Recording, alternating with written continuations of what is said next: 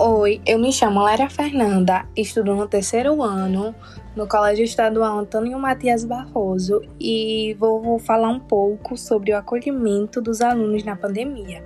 Eu estou aqui com a minha amiga Jéssica, que também estuda comigo no terceiro ano, e ela vai falar um pouco como está sendo a vida dela, o estudo que precisamos, né? É difícil Sabemos que está sendo difícil ter aula online, então eu vou conversar aqui um pouco com ela. Oi, boa tarde. Meu nome é Jéssica, eu também estudo no terceiro ano do ensino médio do Matias. E essa fase está sendo muito difícil, tanto para mim quanto para as outras pessoas, eu imagino. Jéssica, como você e sua família está cuidando de vocês? A gente tem evitado sair, a gente tem usado muitas métodos de prevenção, como lavar as mãos com água e sabão, usar máscara e evitar contato físico.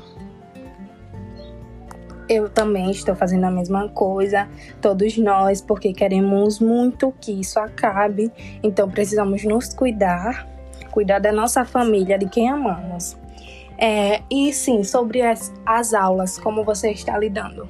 Tem sido muito difícil não estudar presencial, porque estudar online não é muito legal para o nosso aprendizado. Acho que piora um pouco, mas estamos tentando ao máximo no, melhorar todos os dias e tentar nos aprofundar mais nos estudos para que não possamos perder muito tempo. É, mesmo que difícil, né? Porque eu prefiro as aulas presenciais.